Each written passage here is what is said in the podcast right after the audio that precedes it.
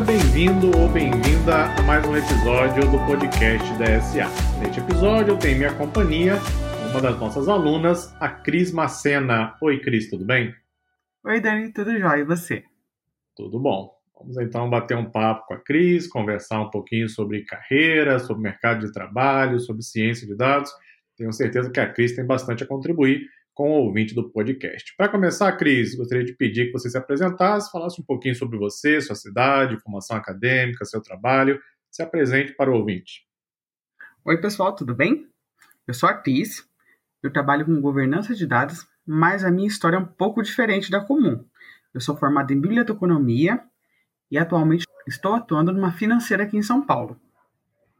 Ah, legal, legal. Uma coisa interessante é que é, eu lembro que nós já conversamos algumas vezes e já trocamos mensagens, né, e-mails, e você veio da Sim. área de biblioteconomia, não é? é? Você ficaria surpresa com a quantidade de e-mails que a gente recebe de pessoas da sua área também pensando em migrar para a ciência de dados, em conhecer um pouquinho mais sobre análise de dados. Então, fala um pouquinho como surgiu esse desejo de você fazer a migração, quando foi aquele ponto do estalo que você, opa, agora eu quero trabalhar em uma outra área? Conta um pouquinho para nós. A minha migração foi, foi bem tardia. Eu já estava com uma carreira consolidada em biblioteconomia, mas só que eu estava muito infeliz, uma insatisfação pessoal. Porque eu via que a minha área poderia fazer muito mais coisa. E a minha atuação era limitada. Para você ter uma ideia, eu atuava em biblioteca escolar. E nessa época, surgiu um artigo, eu sou uma leitora voraz, olha que coincidência, né? e surgiu aquele artigo do Davenport falando da, do cientista de dados, que seria a profissão mais sexy do século XXI. Eu falei, putz, olha, esse negócio é interessante. E fui eu atrás disso. Comecei a pesquisar e na época não tinha nada. Isso eu estou falando de 2014, 2013. E eu comecei a, a, a pesquisar. Na época, meu inglês era muito ruim. Então, eu tive muita dificuldade de achar material, de encontrar suporte. Aí eu fiz uma pós em gestão e governança de dados, que tinha aqui em São Paulo na época. Fiz essa pós e falei, putz, agora as coisas começaram a fazer sentido, porque o bibliotecário, ele tem uma visão muito voltada para informação. E quando começou a ciência de dados, veio aquele, veio aquele sacode. Falei, não, filho, não é a informação que importa, são os dados. Sem os dados não tem informação.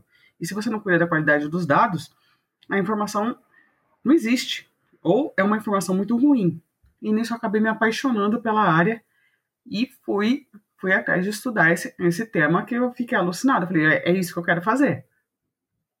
Ah, que legal, bacana. E é, eu também sou apaixonado pela área de ciência de dados. Eu acho que você poder transformar dados brutos em informação que ajuda um tomador de decisão é algo fenomenal, não é? E à medida Demais. que os dados vai crescendo e cada vez temos mais ferramentas e um ecossistema que se criou ao longo, principalmente dos últimos cinco anos, é realmente fenomenal. Legal, bacana a sua história. Bom, você hoje trabalha diretamente com ciência de dados, a ciência de dados faz parte do seu dia a dia de alguma forma. Como a ciência de dados está hoje ligada diretamente ao seu trabalho? Total. É, eu trabalho com governança de dados, que é uma das áreas, inclusive, Aqui na DSA tem né, um dos nossos cursos gratuitos em governança. E, e é o que eu respiro, por exemplo. É, a governança de dados, de uma forma simples, cuida da questão dos metadados, da qualidade, da integridade dos dados. Quando eu comecei a migrar, alguns pilares aqui no Brasil estavam sendo formados. No mercado exterior, no exterior é muito mais maduro, claro, e eu consegui aprender com, com, em, em todas as organizações que eu fui passando. Então, eu consigo trabalhar desde, desde falar com o pessoal do Analytics até o pessoal de segurança da informação. A governança é uma área interdisciplinar que visa também aculturar as pessoas para os dados. Então, não só quem já está inserido no, no ambiente de ciência de dados, mas quem está começando, ou quem está começando a atuar e trabalhar com isso. Então, é uma área muito bacana, é muito dinâmica. É, eu, particularmente, acho que você acertou na mosca, porque essa é uma área bastante carente de profissionais, é uma área que é difícil você encontrar pessoas que se dediquem hoje ainda à governança de dados. Inclusive, eu estava até conversando ontem com um amigo, né? e ele recebeu um convite para migrar de cientista de dados para uma posição de arquiteto de dados, onde ele vai atuar também com governança, né? Ele pediu minha opinião. É muito difícil dar opinião para alguém sobre questão pessoal, etc. A gente conversou um pouquinho e eu falei para ele, olha, eu acho que vai acontecer com o arquiteto de dados voltado para a governança daqui a uns 3, 4 anos, o mesmo que está acontecendo com cientistas de dados hoje, não é? Mercado completamente aquecido, bombando, todo mundo buscando cientistas de dados, empresas, pessoas buscando capacitação.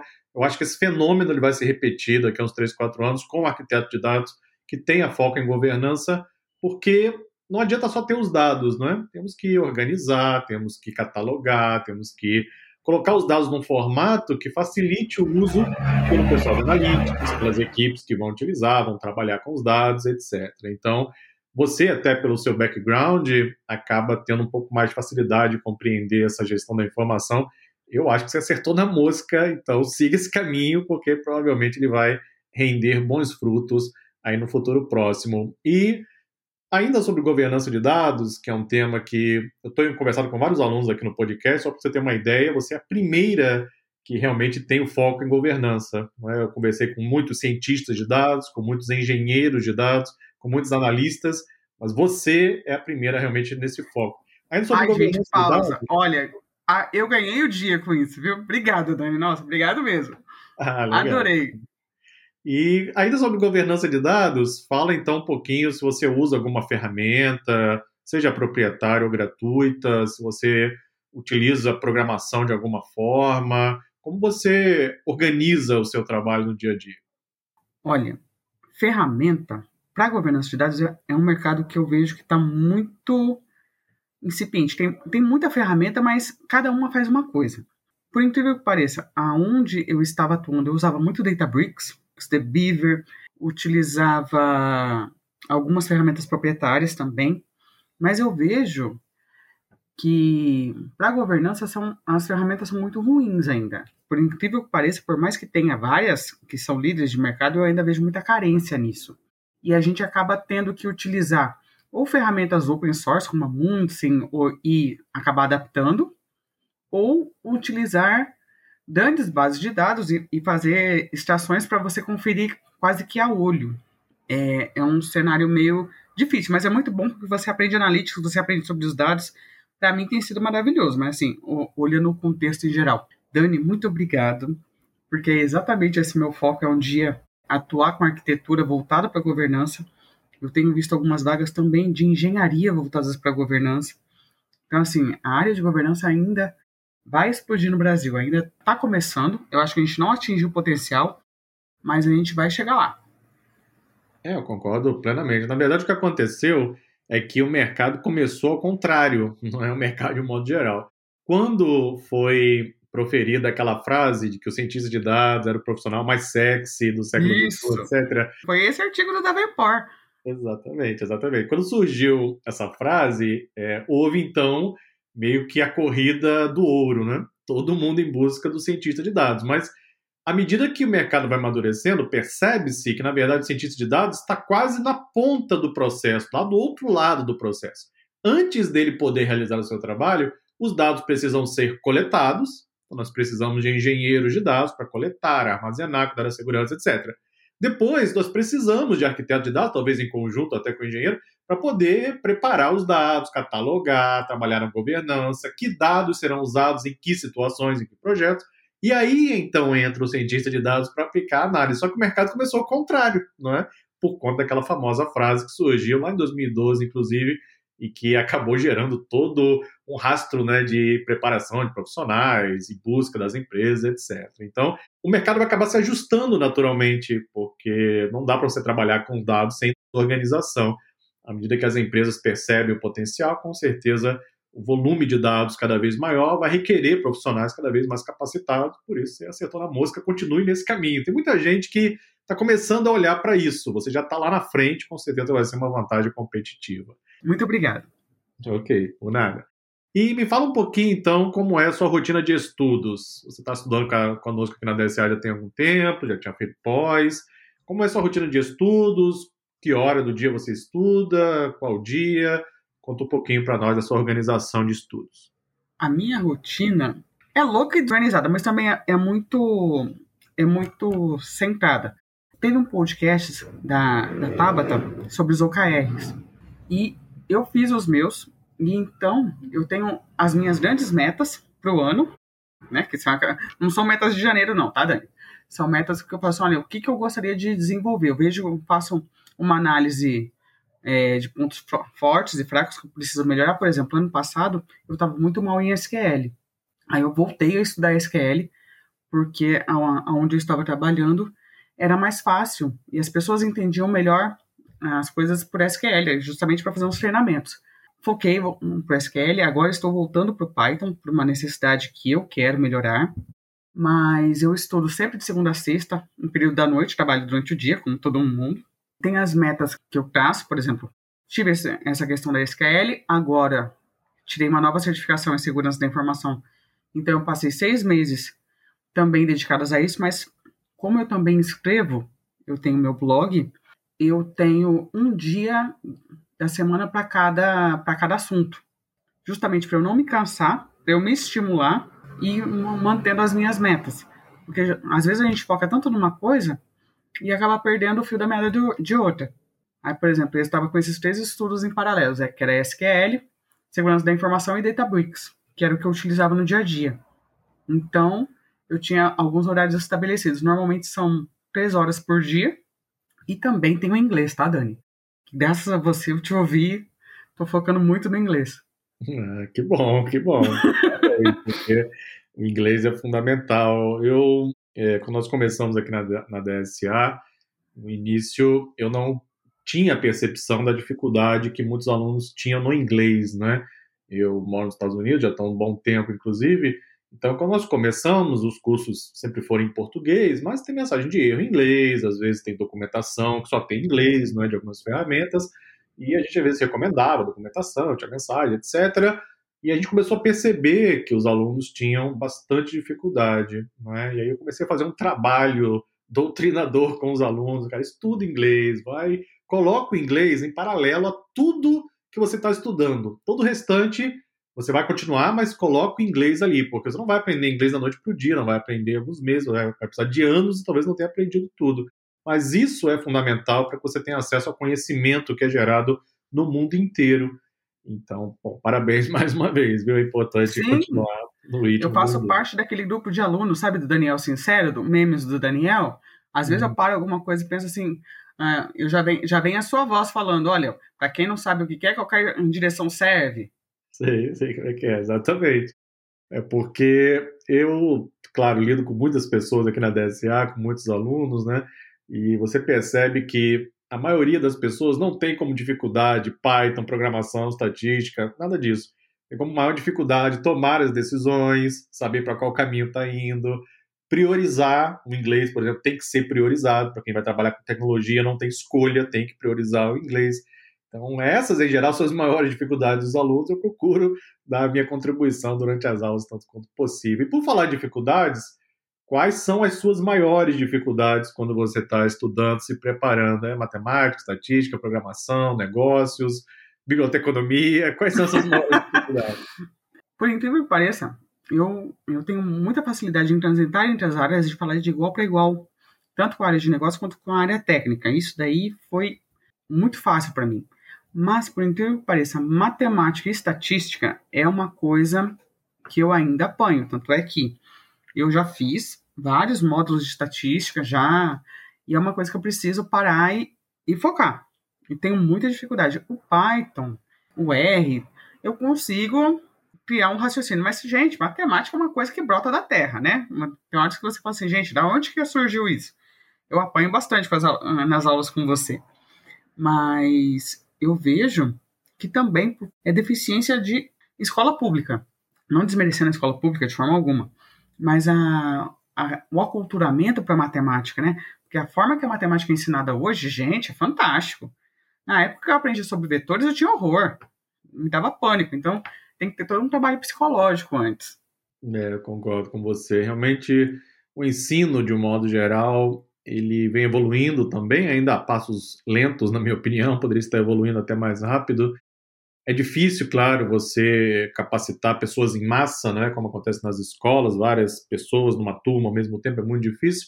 O ensino online vem é, facilitando um pouco isso também, mas o ensino de matemática ele ainda não é focado na, na aplicação prática, né? é bem focado no lado acadêmico. É importante aprender, sim, é, mas se você dá ao aluno a chance de fazer uma ligação direta com a aplicação prática, por que vai usar aquilo, talvez isso mudasse bastante a percepção sobre a matemática, não é? Eu ministro o curso de matemática aqui na DSA, que é matemática para machine learning, e lá cada explicação de cada elemento matemático associado a um porquê, né? Nós vamos usar isso aqui nessa forma, essa é a aplicação, está funcionando desse jeito por conta disso. Isso facilita, claro, bastante para os alunos, mas também não deixa de ser complicado. Ainda assim, tem complicação natural matemática é uma ciência magnífica, mas que tem, claro, ali as suas dificuldades, é normal. E com relação a eventos ligados à ciência de dados, você participa de eventos, como você interage com outros profissionais? Eu sei que estamos aí em pandemia, tudo agora ficou mais complicado, mas como você se mantém aí conectada com o mercado, conversando com outras pessoas, outros profissionais, participa de eventos? Conta um pouquinho para nós. Quando eu me dei, eu não conhecia ninguém, né? Que eu queria me dar tal. Eu fui, eu eu sou rata de eventos. É, se tem um evento on online gratuito, eu vou. Se tem um, um, acessível, eu vou. Nem que seja, sabe? Isso foi desde quando eu resolvi me dar. E nisso eu fiz muito contato. É, network é fundamental. Eu conheci muita gente boa na, na pós que eu mantenho contato. Conheci muita gente legal aqui na DCA também. Eu ia me apresentando, por exemplo, o Rodrigo, a Tabata. Eu chegava, oi, tudo bem? Tal. Eu chegava e me apresentava na cara de pau eu conheci muita gente legal assim. É, eu gosto muito de manter atualizada e de conversar com pessoas e ver pessoas que também são como eu, que também tiveram dificuldade, porque o pessoal não nasce cientista de dados assim, né? É, que a gente tem uma endeusação, para olha o cara lá, não sei o que, ele sabe tudo. Vê um Daniel da vida. Ah, não tinha dúvida. Oi, Daniel, tudo bem? Eu sou atriz, tá, tá, tá. Não, eu, eu que eu puder participar, eu participo. É, não, é importante, claro, você estar antenado e participar. É, eu pergunto sempre aqui aos alunos, né? Alguns alunos preferem não participar de eventos online, sempre dá uma certa preguiçinha, não é normal. O evento presencial, ele acaba tendo uma interação maior entre os seres humanos, então um evento social acima de tudo, que facilita um pouco, mas é claro que é importante se manter atualizado com aquilo que está acontecendo no mercado, com o que as empresas estão fazendo, exemplos de outros profissionais, isso é importantíssimo. E montar um networking é a forma também que você tem de ampliar ainda mais os seus horizontes. Então, continue nesse ritmo, muito bacana. Qual a sua percepção sobre o mercado de trabalho em ciência de dados? Você está aí na. Já fez sua migração, está atuando. É, o que você tem visto do mercado? Qual a sua percepção sobre o mercado de trabalho em ciência de dados hoje? Aqui em São Paulo, de uma forma geral, agora também com o trabalho remoto, o mercado está muito aquecido. É, você vê muita vaga, assim, as empresas estão contratando a rodo e estão buscando maciçamente. Só que eu vejo duas falhas. As empresas não estão dando chance para júnior, são pouquíssimas vagas para júnior, e quem está contratando, no caso que é o primeiro contato, que é o RH, ele não sabe o que está procurando. Então ele vem com aquelas, por exemplo, 10 anos de experiência com, com 5 anos de idade, que não condiz com o que o candidato tem a oferecer. Eu estou muito contatada por algumas headhunters que me procuraram no passado para algum processo que me pedem ajuda, às vezes para entender a vaga. E eu indico nossos cursos da DSA, os gratuitos, justamente para elas entenderem que existe um tempo para a pessoa se formar, mas uh, não há como preencher tantas vagas com tantas exigências. Às vezes está discrepante, sabe? Mas uh, o momento está bem aquecido aqui. É, essa percepção ela é unânime. Todo mundo que eu conversei aqui no podcast tem a mesma percepção, mercado aquecidíssimo. A gente tem visto também aqui na, na DSA muitas empresas buscando capacitação também para seus colaboradores. E sobre os dois pontos que você citou, eu acho que vale a pena comentar um pouquinho. Com relação ao RH, é o que acontece muitas vezes, né? A área técnica só entra em contato com o RH e diz: Eu quero cientista de dados. Ponto. Não fala os requerimentos, não fala as necessidades Aí o RH tem que se virar e entender o que é um cientista de dados. Para quem é da área técnica, já é difícil compreender. Imagina para quem não é da área técnica, pessoal que vem de RH, etc., compreender o que é profissional, o que ele faz, a função, quais são as necessidades. E aí acabam caindo naquele padrão que a gente já conhece há algum tempo, né? Pede 10 anos de experiência uma ferramenta que existe há 5 anos, né? Porque não sabe exatamente o que estão pedindo. Então, essa deficiência a gente percebe, o que é normal, né? Eu vejo também muitos profissionais, ah, mas o RH não sabe pedir. É, não sabe. Não adianta ficar, né, esperando que o RH saiba fazer tudo. Então, tente ajudar, tente colocar bem claro no portfólio, tente orientar, ajudar a responder perguntas quando o recrutador entrar em contato, etc. Com relação ao seu outro comentário, é, que as empresas não dão muito espaço para o profissional júnior, etc. Essa é uma realidade do mercado brasileiro. Eu acho que em outros países também é, tem algo muito parecido. E aí a recomendação que a gente sempre passa para os alunos é tentar construir essa experiência mesmo sem estar atuando na área. Como isso pode ser feito? Trabalhando no portfólio, criando projetos, demonstrando através de participações, por exemplo, em eventos ou em projetos voluntários, um pouco do conhecimento. Ou seja, se a empresa não está dando oportunidade, isso é uma realidade, a gente sabe que realmente existe para aquelas pessoas que estão começando, então tem que construir a experiência. E isso pode ser feito de algumas formas. É garantia absoluta de que você vai conseguir a sua vaga? Não. Tem aluno que manda e-mail perguntando, mas é, eu vou conseguir minha vaga? É garantido? Claro que não, meu filho, não vai conseguir, não tem garantia nenhuma, não é? Eu não tenho garantia que eu vou estar respirando daqui a cinco minutos, que dirá garantia, você vai ter sua vaga tem que aplicar, tem que ir para o mercado, tem que construir o portfólio, e aí vai trabalhando, tentando buscar a sua oportunidade para que você possa iniciar seu trabalho na área, etc. Mas vários casos de alunos, incluindo o seu também, não é, Cris? De sucesso, que conseguiram fazer a migração de área, alguns casos até um pouco mais tarde na carreira, o que demonstra claramente que não é impossível, né? desde que a pessoa tenha ali um plano, corra atrás, busque as oportunidades as oportunidades estão aí, estão cada vez maiores, inclusive na área de ciência de dados. Uma outra pergunta, Cris. Você pensa em empreender de alguma forma? Ah, eu penso. Eu penso bastante. Principalmente na parte de educação, para ajudar essa migração, e em coisas para desenvolver coisas para governança de dados para pequena e média empresa, que é uma coisa que eu não vejo no Brasil assim de forma efetiva, sabe? É uma das, das minhas ambições, que está nos meus OKRs de longo prazo. Uma das coisas também, Dani, que a gente pode ponderar sobre essa questão da que a pessoa, ah, mas se eu fizer, é que eu vejo no Brasil é a questão muito paternalista que as pessoas têm, por exemplo, ah, se a empresa não me pagar um curso, eu não faço. Se o meu gestor não falar para eu fazer, eu não faço. E não é assim. A gente tem que administrar nossa carreira por nós mesmos, por nosso interesse, porque no dia de amanhã se a empresa mudar o interesse, resolver te demitir, você não tem nada. Então a pessoa tem que ter uma visão também de se empreender sozinha, de ver o que ela precisa fazer, o que, que ela é necessário, o que, que o mercado está pedindo, que ela fala assim, olha, vê um salário de X, ah, quero ter um salário desse, o que, que essa vaga está pedindo? Ah, está pedindo para estudar algumas coisas, o que, que eu tenho? O que, que eu posso ir atrás? Ah, não tenho dinheiro? Tem algum curso gratuito? Tem muita coisa que a gente pode achar assim e a gente se desenvolver dessa forma. Comigo foi dessa forma. Eu nunca tive incentivo nenhum. É, eu concordo, Cris, concordo plenamente. Eu, ao longo da minha carreira, eu nunca fiquei esperando a empresa fazer absolutamente nada, absolutamente nada. Se eu tinha que aprender alguma coisa, eu ia lá, buscava um treinamento, buscava um livro, comprava, fazia, aprendia, mesmo que fosse para o meu trabalho. Mesmo que o benefício naquele momento fosse da empresa, a longo prazo o benefício era meu, não é? Porque era um aprendizado que eu estava levando comigo.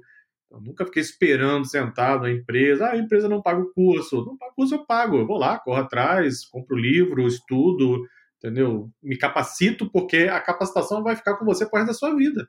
Exatamente. Eu hoje já deixei para trás todas as empresas né, pelas quais eu passei, mas o conhecimento adquirido continua comigo. Né? Serviu de experiência, serviu de embasamento para aprender outras coisas essa visão realmente de alguns profissionais do Brasil ela tem que mudar. Né? As pessoas precisam cada vez mais assumir a responsabilidade do seu próprio aprendizado e desenvolvimento pessoal. Concordo plenamente. Bom, estamos chegando ao final do podcast, Cris. E para o futuro, o que, que você vê aí para os próximos anos? Qual é a sua percepção? Eu vou, antes, rapidamente passar um pouquinho daquilo que nós estamos vendo e até pela conversa de outros alunos. O cientista de dados ele explodiu no mercado, ainda está em fase de expansão, ainda está crescendo e vai crescer na nossa visão. O engenheiro de dados é o profissional do momento. Está todo mundo em busca do engenheiro de dados. Eu nunca vi algo como está acontecendo agora. E eu acredito que o arquiteto de dados será o profissional bola da vez nos próximos anos, por uma questão de maturidade no mercado de trabalho. Você concorda com isso? Você acha que vai ser um pouco diferente? Qual é a sua visão? Não, plenamente. Eu acho que vão surgir novas profissões, mas tudo baseadas né, no que a gente já tem. Pessoas é, um cross, né, que, que vão transitar entre essas áreas, ou como se dizem, vão vestir vários chapéus de, de atividades, mas o mercado vai continuar quentíssimo, ainda mais agora que o trabalho remoto está se firmando cada vez mais. As empresas, até as mais tradicionais, estão adotando esse modelo mais híbrido, estão tendo essa flexibilidade, e isso, em, em termos de Brasil e de mentalidade, é muito bom, e a tendência é só melhorar para a gente. Ok, exatamente, concordo. E, bom, para a gente concluir, uma última pergunta que eu acredito que vai ser feita com, com frequência nesse podcast. É, como eu já disse para você, você é a primeira profissional que eu trouxe aqui para o podcast com foco em governança de dados. Então, é muito provável que você acabe inspirando outras pessoas que estejam desejando o mesmo caminho. Então, para quem pensa em trabalhar com governança de dados daqui para frente, é, fala um pouquinho só do caminho das pedras, dá algumas dicas para aquelas pessoas que estão pensando agora em migrar ou que já estão eventualmente no caminho para trabalhar com governança de dados. Por onde começa, o que estuda, dá, dá um, algumas dicas aí para o pessoal. Olha, primeira coisa, aprenda a pesquisar bastante, porque para governança, gente, tem muita gente boa no mercado, como, todo, como toda área, mas tem algumas coisas que estão ainda amadurecendo. Eu sugiro sempre estudar o Dama, que é a base, que é um, dos maiores frameworks que existem. Tem de outras empresas? Tem, mas o Dama sempre vai ser a base. Não, não sempre, mas é, uma, é um bom começo. Siga o meu blog, se puder. É, tem vários cursos gratuitos, também tem aqui da DSA de governança. Procura se inteirar. Governança de dados não é um assunto que tenha tantos meetups e tal, mas procura ouvir mais sobre engenharia, sobre ciência de dados também e ver aonde os problemas de dados são apontados, porque a governança de dados é, é o seguinte: é prevenir problemas e zelar para que nada, é, não que nada vá acontecer, mas que os dados estejam corretos. Por exemplo, como é que um, um cientista vai desenvolver um bom modelo se os dados eles não estão bons? Então pensa, como que o, que, que o engenheiro, quais são as diretrizes que o engenheiro precisa ter para criar o data lake? Comece a estudar sobre data lake também, porque não existe um bom data lake sem governança. E tem que ter esse pensamento amplo. Na governança de dados não existem parcerias. Então faça parcerias, olhe para o pessoal de analytics, olhe para o pessoal de governança. É assustador? É, mas nossa, é muito gratificante. Saber que você ajudou a melhoria dos dados de uma organização não tem preço. Sem dúvida, sem dúvida. É, o seu entusiasmo em falar do assunto já mostra que você realmente gosta bastante do tema. Então, ah, eu adoro. É, Nossa, adoro mesmo. Tenho certeza que os próximos anos serão bastante promissores aí no mercado de trabalho. E depois eu vou compartilhar também o link do seu blog aqui junto com o podcast. Ah, obrigado, Dan. Ok. Então, Cris, foi um grande prazer conversar com você. Muito obrigado pela sua participação no podcast DSA. Dani, é, só um minutinho. É, eu gostaria muito de te agradecer, porque quando eu estava começando, eu te mandava muitas mensagens, você me orientou muito. Então, assim, você é uma das pessoas que, se eu tenho sucesso hoje, foi graças à generosidade que você teve comigo quando eu ainda não sabia o que eu ia ser da vida. Então, assim, queria agradecer muito a SA, fiz muitos amigos aqui também, mas principalmente você, porque muitas vezes foi a sua vozinha que não me deixava desistir. Bom, eu agora fico feliz com o feedback, saber que eu estou impactando positivamente a vida das pessoas. Muito obrigado, viu, Cris? Obrigado a você. E assim concluímos mais um episódio do podcast da SA.